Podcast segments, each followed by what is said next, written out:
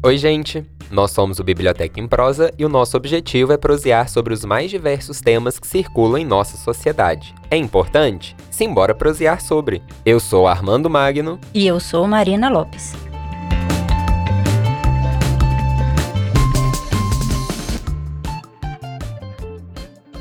A arte esteve presente com o ser humano desde tempos primórdios. Com usos e funções diferentes em cada época, o fazer artístico comporta uma série de nuances: rituais mágicos para conseguir alimentos, convenções religiosas, exaltação de um estilo de vida, promoção da nobreza, escandalizar, revoltar, trazer à tona aquilo que a sociedade tenta esconder. Essas são algumas de suas características.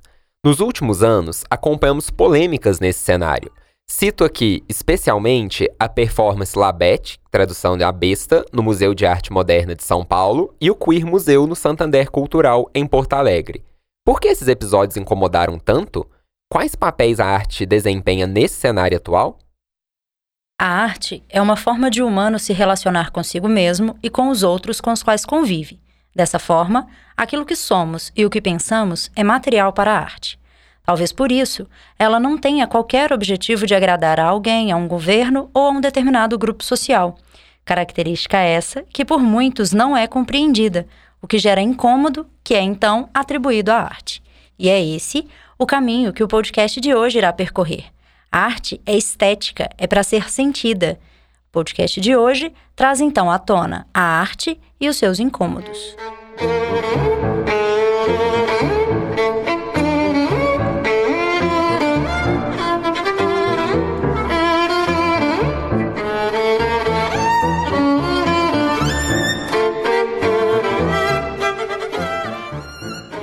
Quando a gente pensa ao longo da história da humanidade, pensando um pouco na trajetória disso em relação à arte, é interessante notar os diversos usos que ela já foi apropriada por essas sociedades. Então, quando a gente pega, por exemplo, no Egito Antigo, a gente tem um padrão de arte que é extremamente convencional, que tem algumas regras. Na Grécia, você tinha um estatuto muito forte em relação a isso. Aí, na, às vezes, não, porque senão a gente fica pensando que a arte sempre foi do jeito que é hoje, de alguns modelos, né? Do cara que assina, daquela arte autoral, de que a pessoa usa para se expressar, para canalizar algo e tudo mais.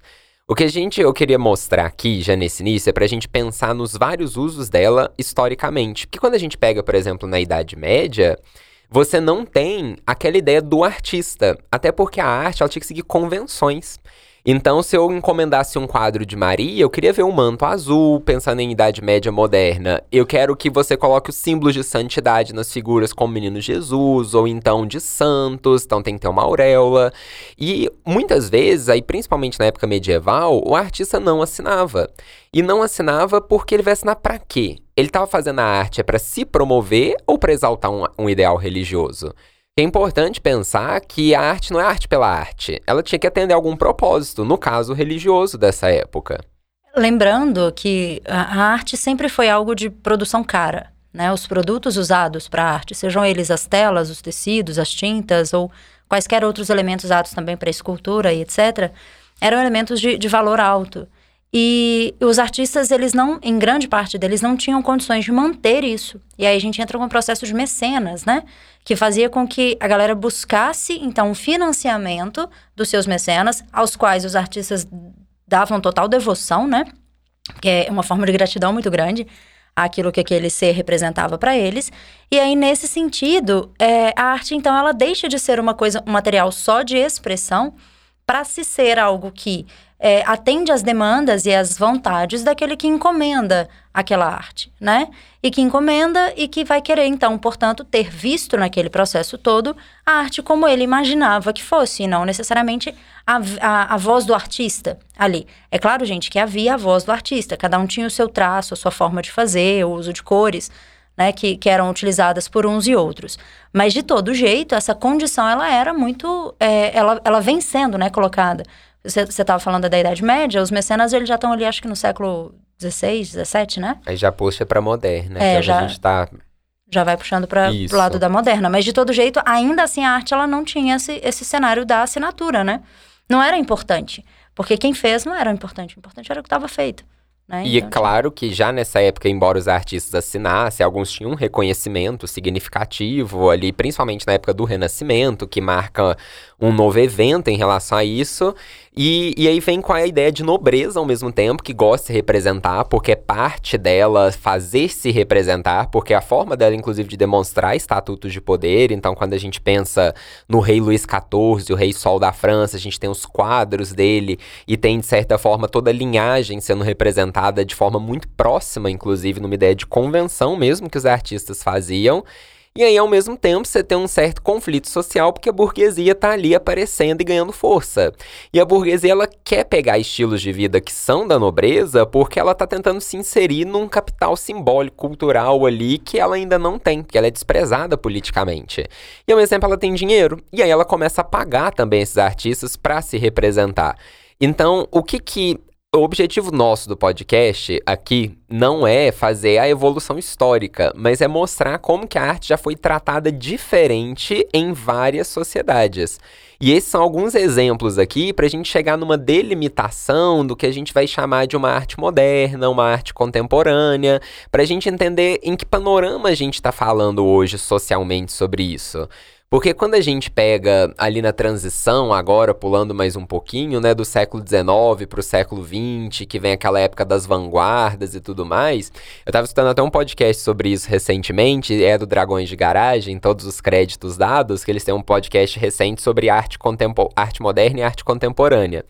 E aí é legal que eles citaram uma coisa que a gente aproveita e reforça aqui, de que um artista que está se inserindo no movimento, seja expressionismo, cubismo, a ideia de modernismo ou pré-modernismo que alguns falam, dificilmente ele vai, ele vai se chamar disso, né? Olha, Não, eu sou um pré-modernista, mas peraí, ele tá vendo do futuro para poder falar isso porque não tem lógica. Na verdade, além dessa não lógica, né? Não tem como. É, era, um, era um processo. A arte é um processo natural. Né? E ela vai, vai esses, essas questões todas que foram trazidas e foram trabalhadas ali nas vanguardas, elas vêm muito com um amparo daquilo que era a vontade da expressão daquele momento. Então, se eu vivo uma angústia, se eu tô com medo, né, um cenário instável, a gente está ali nas primeiras, nos primeiros anos, né, do século XX.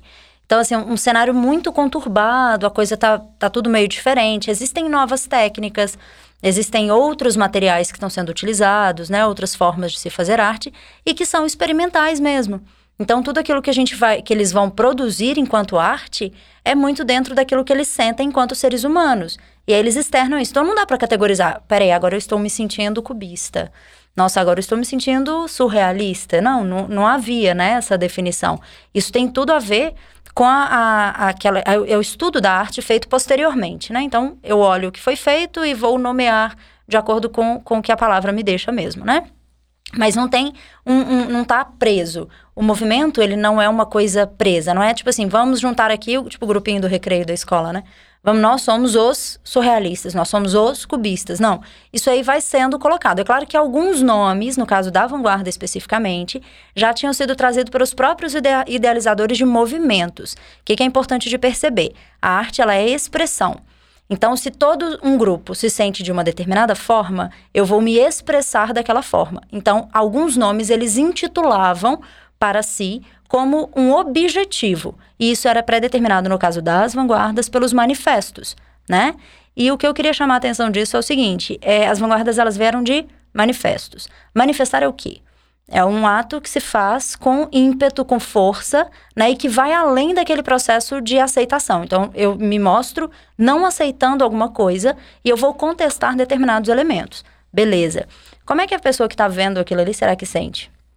Essa questão. Será que as pessoas que viviam ali no século XX é, viram aquelas artes, né? Por exemplo, pegar um Dali todo derretido. Né? Os quadros em que as, as, as curvas, né? Elas vão caindo como se estivessem derretendo mesmo. É, será que as pessoas achavam aquilo ali bom, bonito, normal? Né? Tanto que é o, Gostosinho. a ideia do próprio movimento que a gente chama de modernismo, que a gente classifica, tem algumas coisas muito legais nisso para observar, né?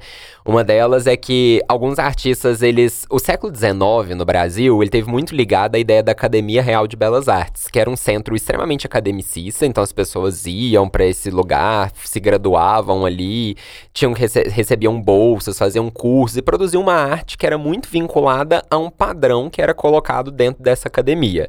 Então nisso você tem grandes nomes, ou pintores até de outros lugares, mas vamos pensar Vitor Meirelles, um deles que me veio aqui à mente, que tinha esse modelo de arte muito clássica. E a partir do momento que vem novos padrões, é claro que aquilo assusta de alguma maneira, porque é um novo chegando. E aí, é um evento marcante, a Anitta Malfatti, por exemplo, ela foi extremamente criticada e ela relata também isso do podcast Dragões de Garagem, que pelo Monteiro Lobato, um dos grandes críticos dela, e como aquilo afetou ela profundamente, até na forma dela fazer arte. Porque o que, o que é colocado, e isso a gente vê uma continuidade, continuidade até os dias de hoje, é quem que define o que é arte e o que deixa de ser arte? Porque essa, para mim, é a grande discussão que essa questão da modernidade trouxe. E que reflete, principalmente hoje em dia, no que a gente chama de arte contemporânea, né? Quem que a gente, que que a gente define que isso é considerado uma arte boa ou não? Isso é arte ou não é arte? E quem que tá dando a palavra sobre isso? É esse pessoal que tá na academia? Porque se for esse pessoal que tá na academia, tipo essa de belas artes do século XIX, eles já tem um padrão deles. Se chega algo novo e que não foi submetido a eles, como que eles vão apreciar da mesma maneira? Então vocês entendem que a arte tem uma relação social, que é uma relação de poder, que a gente não pode ignorar isso? Que a própria sociedade, a forma como ela enxerga a forma como isso vai repercutir, tem a ver com pessoas dizendo isso também e como que isso afeta a produção artística. Então, senão a gente fica pensando que o artista é um ser descolado da realidade, que vive numa bolha em que ele pode fazer tudo o que quiser, depois que ele submete o trabalho, vem a grande repercussão. Mas o artista, ele é humano como todos nós. É um artista que está sofrendo tensão, que tem que ver se vai ser pago ou não, se ele vai fazer tal coisa e se ele perder a bolsa de estudos que ele tinha, e se ele não conseguir ingressar na escola que ele quer porque ele vai fazer um modelo diferente de arte. Então, todas essas tensões fazem parte desse jogo também.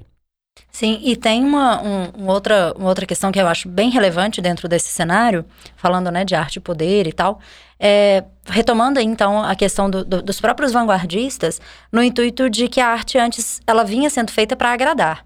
Né? Então você tem, ah, todo mundo gosta de uma coisa equilibrada, então a arte daquele período tende a ser equilibrada.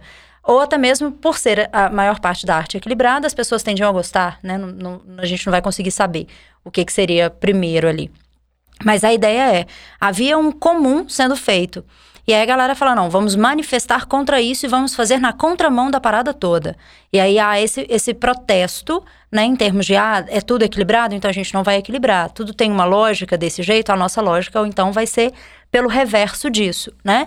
E aí, quando a gente entra nesse cenário do que, que seria esse, esse protesto mesmo e o que, que seria essa, esse poder trazido pela arte, entramos muito na questão do seguinte: se para que eu tenha um, um, determinado tipo de arte valorizado, eu tenho que ter um algo relacionado a essa arte que traga nome, né? E aí, daí a gente vê um monte de polêmica. Porque se, se você tem um nome e aquele nome ele vai trazer uma arte que seja, né? O que aconteceu com Santander é, ah, mas você, Santander, utilizando desse tipo de arte. Então, essa, essa, essa coisa de estar atrelada a um nome, ela denota essa questão do poder. Mas chamando a atenção para um outro lado, também tem muito a ver com a questão do, do local mesmo. O local no qual a arte foi feita, quem é aquele artista, se ele é branco, se ele é negro, se ele é periférico ou não né? Se a arte que ele faz é veiculada na rua ou se ela é veiculada dentro do museu, que tipo de galeria que aceita aquele tipo de arte, né? Exatamente porque todas essas questões, elas estão ancoradas naquilo que é da aceitação da sociedade. Só que esse aceitar da sociedade, ele é limitado. Porque ele, ela vai trazer sempre a noção de que arte, exatamente por ter sido construída lá na antiguidade, né? Que quem tinha quadros em casa, quem tinha né, estátuas e etc., eram sempre muito ricos, a arte foi atrelada a essa coisa de que se eu tenho um quadro, eu sou muito rico. Que se eu tenho acesso à arte, eu sou muito rico. E aí a gente entra muito nesse problema mesmo, né? Do que, que seria esse. É, o que, que a arte denota de poder para aquele que a tem enquanto posse o que, que dá nota de poder para aquele que a produz enquanto artista e para aquele que a recebe enquanto público. Que tipo de arte eu, moradora de tal região, posso receber? Como, colocando isso, posso receber em aspas, viu, gente? É como se fosse uma tendência de que há uma necessidade de se portar uma titulação para se falar sobre, ou até mesmo para se entender e receber a arte. Sendo que a gente acaba ignorando, né, para isso, o fator estético mesmo do, do cenário. E aí entra num ponto crucial para aqui no nosso podcast, que é até do título dele, que é arte, às vezes a gente acha que é só para agradar, então a gente quer uma coisa bonitinha, uma natureza ali, algumas pinceladas quaisquer para pendurar no quadro da sala. Beleza, isso existe também. Então esse é um dos usos dela. Mas o que eu quero pensar é que existem vários usos e que não necessariamente um artista que às vezes faz isso, ele vai fazer isso todo o tempo, ou que não tem outros artistas com outras propostas. Então vamos pensar. Então você entra lá na minha casa, tem um quadro pendurado, uma coisa bonita, pronto, ótimo, ornou com a minha sala, combinou com as cores, ponto final. Agora, existem outros tipos também, e esse é um problema que eu vejo, que é a sociedade, de forma geral, tem um certo receio de entender que a arte ela também cutuca, a arte ela também mostra aquilo que a gente tenta esconder, ela mostra, mostra o avesso da sociedade, aquilo que a gente não queria que fosse mostrado. E aí que eu quero levantar a polêmica, a Marina até comentou do Santander, né? Vou recuperar aqui o caso para ver se todo mundo lembra, que acho que foi no final de 2017, no segundo semestre ali, que o Centro Cultural de Santander fez a exposição do Queer Museu. Queer é tudo aquilo que seria diferente, que era marginalizado numa época. Eram mais de 260 obras, mais cinco quadros praticamente que ganharam toda a polêmica. Então, primeiro você já pensa, né? No universo, num acervo de mais de 260 obras, é um, cinco é um número muito baixo diante disso. Mas vamos lá. Um dos quadros envolvidos, que foi a acusação, é que tinha uma referência que seria conexão de Jesus à homossexualidade, isso foi o argumento usado na época. Tinha outro que falava da incitação à pedofilia ou incitação à zoofilia também, que é um quadro muito polêmico da Adriana Varejão, que é um quadro de 94, se não me engano. Criança viada, né? Ele não é de agora, não é um que tem cenas de sexo de fato, né, de zoofilia ah, tá. e tudo mais. E o, o negócio é, quando um artista faz um quadro como esse, e esse é um cuidado que a gente tem que ter, a, a própria Adriana Varejão ela declarou na entrevista que ela faz um tipo de arte adulta para reflexão, não necessariamente você está concordando ou dizendo que é isso mesmo e está endossando essa prática. O que ela está mostrando é que isso existe na sociedade. Existe que você pode, inclusive, usar arte como denúncia para esse tipo de coisa. Mostrar que o negócio existe é o primeiro passo, inclusive, para você combater, porque senão como você começa a fazer algo?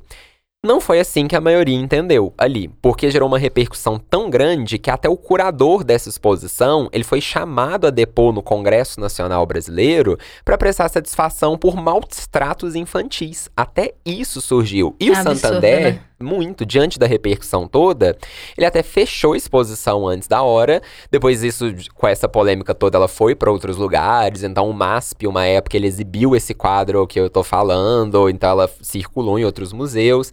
Mas a ideia é, que reação é essa? Por que, que incomodou tanto? É incomodar ao mostrar uma prática que é considerada abominável na sociedade. E isso não existe, não? Então a ideia é, o que, que a gente não tá querendo ver? Porque isso incomodou. Então a arte não teria cumprido o papel ali naquele momento? É, infelizmente as pessoas não veem como cumprir o papel, né? Sendo isso, se gera incômodo é porque tá errado. É, a sensação. Eu, eu, sinceramente, isso aí, gente, é questão de opinião, tá? Eu acho muito complicado porque entra a questão do individualismo do humano que traz isso. Como se todo mundo deveria, devesse servir à vontade do humano né? Então, quando eu coloco todo mundo, tem relações ambientais, relações entre humanos e relação com a arte. De forma que se eu não gosto, se aquilo me é estranho, então eu não, eu não devo ver, eu não posso falar sobre isso. Por quê? Porque me incomoda, eu não quero ser incomodado. Né? Fica parecendo aquela coisa de menino mimado mesmo. É, só que isso que o Armando falou é muito sério no sentido de, peraí, se eu não mostro que aquilo existe, como combater? Né? Se eu não tenho dados sobre quaisquer elementos que, se, que fujam à regra, à norma, como é que eu teria leis que combatem exatamente esses mesmos processos? Né? Então, é, a arte, assim como qualquer outra coisa, ela é um, uma relação social. Né? Ela existe como estabelecimento de uma relação entre o humano e a sociedade. E, e muitas vezes, até mesmo para que toda aquela sociedade possa se fazer ver ser vista dentro daquele cenário artístico. Então, quando uma arte ela vem para incomodar, a ideia não é que aquele fato de incômodo, aquele fator de incômodo seja exaltado. É para que ele seja debatido, para que ele seja discutido. Então, o incômodo ele existe? Sim, claro que ele existe, porque a gente não está falando de coisas que são gostosas, né? Nem nem tô querendo aqui escolher termos certos e errados, né? Porque vai, vai, de, vai depender de qual arte que a gente está falando, né? Mas nesse caso da Varejão, por exemplo, esse tipo de comportamento que é transgressor, é, seria uma transgressão para algo positivo? Não. Então ela tem que ser mostrada, porque isso existe, isso tem que ser falado, até mesmo para que a gente tenha conhecimento e busque conhecimento para conseguir debater e combater esse tipo de comportamento. Né? Então é a arte fazendo o seu papel. Ah, mas eu sinto incomodado. Mas estaria errado se não sentisse. Estaria estranho, né? Se não sentisse. Porque a arte ela é sensitiva.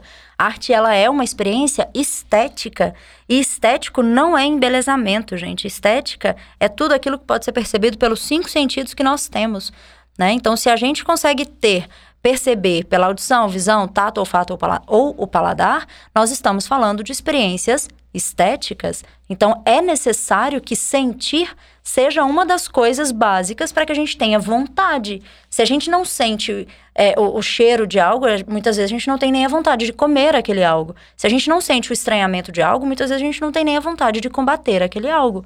Então, é necessário esse processo, muitas vezes ele é necessário, sim. Tanto que é uma das coisas que eu sempre defendo é pensar, discutir e a partir disso, racionalmente, saber por que, que você defende ou é contra tal coisa. E tem temas que são muito difíceis de serem debatidos. A sociedade, de forma geral, se depara com esse dilema. Então, o incesto, que é um tema dificílimo de ser tratado. Os gregos também tinham dificuldade. Então, Freud, ele, quando ele analisa a Grécia, que ele é um autor que volta muito na Grécia, então ele vai trabalhar o complexo de Édipo. O que, que ele está dizendo? Que forma que os gregos acharam para poder discutir esse tema que é tão penoso como o incesto. Então eles criaram na mitologia. Então eles criaram algo paralelo, algo, vamos pensar nessa arte, se a gente pensar num, num termo extremamente polissêmico, ainda além das artes visuais, dos quadros, e para poder discutir esse tipo de coisa. Aí eu não quero discutir, mas esse, esse assunto ele está colocado. E a partir do momento que ele está colocado para discussão, a gente pode rechaçá-lo. A ideia é essa. Quando a gente fala de um aspecto do quadro que está chegando, não está dizendo que você tem que concordar com o que a, autora está colocando no quadro, até porque às vezes nem ela concorda. Ela está mostrando realidades que são existentes e mapeando aquilo. Então acho que ela está expondo aquilo para a gente. Expondo é o que a gente falou no início, coisas que a gente como sociedade não queria trazer à tona. Então tem outro exemplo do Descartes Gadelha, que é um autor potiguar. Então ele vai, ele tem uma imagem sobre lá no Rio Grande do Norte, em Natal, é, perto da praia de Iracema, se não me engano, que é onde o autor mora, sobre prostituição infanto-juvenil. Ninguém aqui concorda com a ideia de prostituição infanto-juvenil. Inclusive, tem vários grupos, né, que não concordam com nenhum tipo de prostituição. Eu mesmo entendo totalmente esse posicionamento do grupo.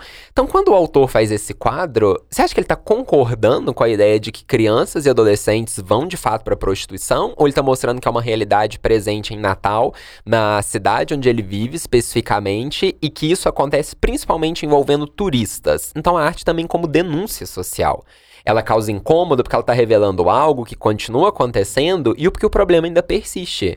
E aí, como é que você pega, que muitos tentam fazer, né, e fala assim: ah, esse autor está exaltando a prostituição. Não, não tá, ele está criticando. Ele está querendo, inclusive, acabar com isso. É, você falando disso, me lembrei de Jean-Michel Basquiat, que é um artista do início do século XX ali, né? Ele conviveu com, com o Andy Warhol, aí confundindo o nome dos caras, com o Andy Warhol da pop art. E o Jean-Michel, ele vem de uma história bem complicada, de, de, uma história de vida muito complicada, assim e tal, mas que, que fez com que, dentre esses fatores, ele era usuário de heroína e tal. Então, assim, ele teve alguns, algumas questões sociais que o colocaram na rua, inclusive. Morou um tempo dentro de uma caixa de papelão numa praça em Londres. É, e o Jean-Michel, ele tinha uma arte muito sensorial, assim, ele, ele fazia coisas de perturbação mesmo. As, as imagens que ele construía perturbavam e ele teve um certo destaque em sua época. Mas o Jean-Michel, ele, ele fazia rostos que se assemelham à figura humana, olhos, nariz e boca, é, só que totalmente disformes, assim. Extremamente grotescos, extremamente assustados, muitas vezes. Então, parece é, é uma coisa mais da ilustração mesmo, né? E menos da, da, do real. E aí, uma vez ele foi questionado. Perguntaram para ele por que, que ele fazia esses seres humanos tão distorcidos assim. E ele falava, porque gente, eu não pinto aquilo que, que eu vejo, eu pinto aquilo que a gente é. Então, na hora que ele dá essa resposta para o repórter, você toma uma catracada. Porque ele não está falando, ele não tá denunciando ali o nosso, a, nossa, a nossa forma, né? De, de, a nossa forma física, o que a gente está vendo. Ele está denunciando aquilo que é de pior dentro do próprio humano. E ele coloca cores diferentes, ele coloca tamanhos diferentes. E ele defendia muito a ideia de que nenhum humano é igual ao outro. Por mais que todos tenhamos a mesma composição corporal, né? Dentro de, de uma simetria e etc., a realidade da vivência de cada um faz com que cada um seja totalmente diferente naquela percepção. Então, quando ele faz isso, não é que ele está denunciando ou criticando a forma em si, mas ele está trazendo a pensar sobre diferenças, sobre crueldade, sobre desvios que são presentes em todos os humanos, cada um em sua medida. Tem um, o outro caso, que é essa performance à besta, vou adotar o termo traduzido, que é aquela que também gerou muita polêmica, que o pessoal falou que estava incitando pedofilia, porque tinha um ator nu no palco e é uma, per, uma performance que ele estava fazendo ali, muito inspirado, ele mesmo diz, nas ideias de Ligia Clark e tudo mais. E aí uma criança tinha interagido com aquilo. E o caso gerou essa repercussão tão gigantesca que foi praticamente a do Queer Museu, né, sendo revisitada e que jogou a arte num ponto de discussão, tanto que anos depois, um tempo depois, né, melhor dizendo, a FUVEST fez um vestibular sobre isso, pedindo para falar sobre o tema, então a gente até menciona isso aqui também. E que é complicado porque tem vários pontos nisso aí que chamaram atenção. O primeiro, nudez, pra gente como sociedade, que é outro tabu. A gente não tem condições de encarar a nudez. Se você pensa que a nudez, todo mundo já viu um corpo humano pelado, que seja numa, num livro de biologia, quando foi estudar isso desde o ensino fundamental. Mas aí você pensa até em vestiário, tanto que as pessoas se cobrem, e como ao mesmo tempo em que a nudez, ela é sexualizada por muitos, e sexualizada por grupos que estão numa idade disso mesmo, na idade adulta, vamos pensar. Mas não necessariamente a criança ali ela não tá exposta à sexualidade no sentido da nudez, de despertar a vontade de fazer sexo. A performance não tinha nada a ver com isso. Era como algo natural, como do ser humano, de uma pessoa que não tenha vestimenta, porque vestimentas são algo cultural. Porque aquilo lá não é da necessidade básica. Vestimentos são algo que a gente fez com base em valores, com base em ideias, com base em necessidade de se adaptar à vida ali daquele momento. Então, o que essa o que isso, os comentários mostravam é que a crítica revelava muito mais de quem somos nós como sociedade do que da obra em si, que estava sendo colocada ali. Então, a exaltação à pedofilia. Esse tema existe, é um tema. A pedofilia é uma prática que acontece na sociedade. É uma prática né? perniciosa e tem que ser combatida. Urgentemente. É uma, urgentemente. É uma prática tão dolorida que muitos nem mencionam sobre isso. Então, agora tá na, na onda do filme Os Dois Papas, né? Teve o, o escândalo do vazamento do Vatican Leaks, que o pessoal fala, e tinha uma série de casos de pedofilia sendo denunciados ali, e que ninguém queria trazer à tona porque é um tema que destrói. E é um tema que é preciso ser debatido ao mesmo tempo para ser, é, ser denunciado e acabar com a prática. Então, essa ideia de temas que são desgastantes de debater, mas alguma hora a gente tem que mexer neles a fim de superá-los, inclusive. Então, nesse ponto, a arte pode se posicionar dessa maneira. E aí eu eu dou ênfase na palavra que eu estou usando, ela pode, dentro daquela ideia dos múltiplos usos. Não necessariamente a arte vai fazer uma denúncia, a arte às vezes pode ser para fazer uma coisa de agradar, de ser legalzinha de ver e de nos suprir ali com uma certa frivolidade que a gente precisa no momento e que bom que isso existe também. Ainda bem, né? Que também. bom que também tem isso, porque ninguém quer ficar discutindo esses temas o tempo inteiro. Mas o que a gente está dizendo é que eles, a, a arte abarca essa possibilidade, ela vai além de um espectro só. Ela, ela é policêmica sistêmica. Então, quando isso é trazido, às vezes vale a pena a gente investigar se o problema, então, é a arte que está sendo feita ou é a prática que continua a existir na sociedade e que a gente ainda não solucionou. É, e isso que você, você, quando você coloca essa coisa do, da arte como polissêmica, eu acho muito interessante pelo fato de que é, existe né, o, o fator arte para prazer, arte para deleite, para lazer mesmo, para descanso. E existe o fator arte para pensar, para refletir, né? Então, assim, a arte ela tem inúmeras funções, função de, de função de distração, de descontração, função de denúncia, né? E entre vários outros usos. E é claro que a gente, enquanto receptor desse processo, a gente vai buscar aquilo que naquele momento é o nosso desejo, né? É o nosso momento de desejo mesmo. Então, acho que aí é que há essa, esse embate, né? Porque às vezes vai-se ao museu buscando um, um, tipo de coisa, chega lá e encontra-se outro tipo de coisa. Só que quando você vai ao museu, quando você vai a uma exposição de arte, é importante entender a diversidade e a polissemia dentro desse cenário de arte. Vai se encontrar absolutamente qualquer tipo de coisa dentro daquele núcleo que é o alvo da exposição. Seja o núcleo arte contemporânea, seja o núcleo arte moderna, seja o núcleo o artista. Né? Então, você tem uma gama muito grande de possibilidades ali dentro. Então, não é. E, e a coisa não é feita para mim enquanto indivíduo, ela é feita para toda uma sociedade. Para mim, enquanto indivíduo, aquilo não serve, às vezes, naquele momento. Né? Mas ela serve à sociedade como arma ou como, como embate para qualquer outra situação, ou como acalanto para qualquer outra situação, né? Então, a gente citou que ela denunciou alguns crimes de algumas instituições tudo mais, que já muitos até foram investigados, solucionados, que permitiu inclusive uma melhoria da imagem da própria instituição. Então a Igreja Católica que ela se reergueu de alguma forma de tudo isso, que adotou uma posição interessante e em alguns casos, né, de como ela julgou, de como que ela teve que mostrar o que estava de problemático mesmo, a fim de superar. E tem algo sobre a arte também que ela é colocada para todos. Então, por exemplo, a gente está vendo o mesmo quadro, né? Imaginando aqui, tem um perfil da contemplação, que arte é uma coisa que é contemplativa, igual a Marina tinha comentado. Então, não é uma coisa também que qualquer um em qualquer dia tá afim de encarar aquela experiência. Porque a arte precisa, inclusive, de um pouco de tédio, sabe? Precisa de você ver, rever vê, fica parado enquanto vê. Tanto que eu, particularmente, quando vou numa exibição ou numa galeria, alguma coisa do tipo, me incomoda um pouco todo mundo conversando demais ao redor da obra, porque isso para mim é distração. E ali naquele momento eu preciso de um certo foco, de uma certa atenção, que afinal é contemplativa. E aí uma outra coisa é que às vezes uma obra de arte faz sentido para algum grupo de pessoas, baseado nas suas experiências de vida, e não necessariamente faz para outro, e vida que segue. O que tá entendendo é, por isso que ela é tão aberta e plural. Agora, também não, isso não faz com que a gente caia no relativismo e com isso eu consigo, né, encerrar esse raciocínio aqui de que tudo pode na arte, qualquer interpretação é válida. Cuidado, quando a gente fala que tem várias interpretações, várias visões, tem mesmo. Isso não quer dizer que qualquer visão pode. Um exemplo disso que eu posso citar é dentro de um quadro que a gente trabalha, então vou pegar os Retirantes do Portinari, que é um quadro impactante demais, é um quadro que emociona muito, você pode ver várias coisas ali. Agora, dá para falar que o quadro está relacionado à Primeira Guerra Mundial? Não. Não tem relação com isso. Então não é qualquer interpretação que vale. Eu peguei um exemplo meio, né, até tosco, só para tentar mostrar para vocês para não cair numa ideia de que tá tudo possível. Não, não é tudo possível. Tem várias coisas. É, e assim, a, a possibilidade, o limite dela é o quadro, é a obra, né?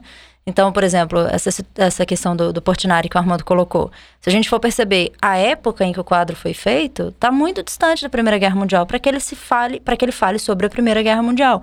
Significa que eu não possa fazer um quadro hoje sobre a Primeira Guerra? Posso, posso fazer uma releitura desse processo.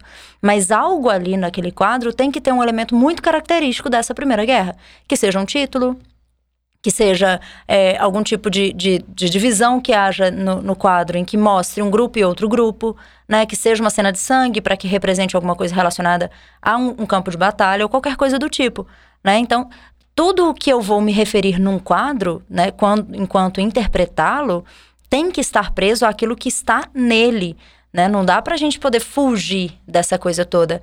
E, inclusive, gente, muitas das polêmicas são feitas exatamente por que fogem a isso. Como, como é o caso que a gente falou já bastante, né, sobre a besta do, do Museu de Arte de São Paulo, que é o seguinte: o, não há como eu fazer uma interpretação ali que seja é, ignorando aquilo que está exposto. Então não dá para eu, eu falar sobre uma coisa sexualizada ali, falando em existência de algo de intenção sexual mesmo, sendo que há apenas a nudez. Percebem que há uma, um processo de redução? A nudez é muito mais do que sexualização. Sexo é muito mais do que algo de nudez. E aí, quando eu reduzo as duas coisas à mesma coisa, eu acabo interferindo interferindo na execução da própria obra, na recepção, perdão, da própria obra. Então, recebê-la como uma afronta, desde que ela não seja essa afronta, torna-se a coisa bem complicada, né? Então, várias interpretações, como Armando disse, podem Podem, desde que elas estejam todas ancoradas no que a obra traz, não ancoradas naquilo que eu queria que fosse ou do que eu acho que é. Não, tá lá, então é aquilo ali. Não dá pra gente modificar com o olhar do indivíduo apenas. Por isso que eu consigo encerrar dizendo que a arte, ela é para beleza, a arte é para diversão, é para o incômodo, é para chorar, é para sentir tocado, é para se ressignificar e que cada um faça uso disso. E eu queria encerrar dizendo: experimentem arte, vivam arte, sintam arte, porque é, é aquilo que faz com que a gente se encontre com a gente mesmo, com o mundo no qual estamos, né, e que nos dá aí possibilidades e perspectivas. Experimentem, é gostoso pra caramba. É isso, chegamos ao final de mais uma prosa. Esperamos ter contribuído com novas reflexões sobre o tema e não encerrá-lo. Você pode acompanhar outras discussões também pela nossa página do Instagram, arroba Biblioteca em Prosa. Até a próxima!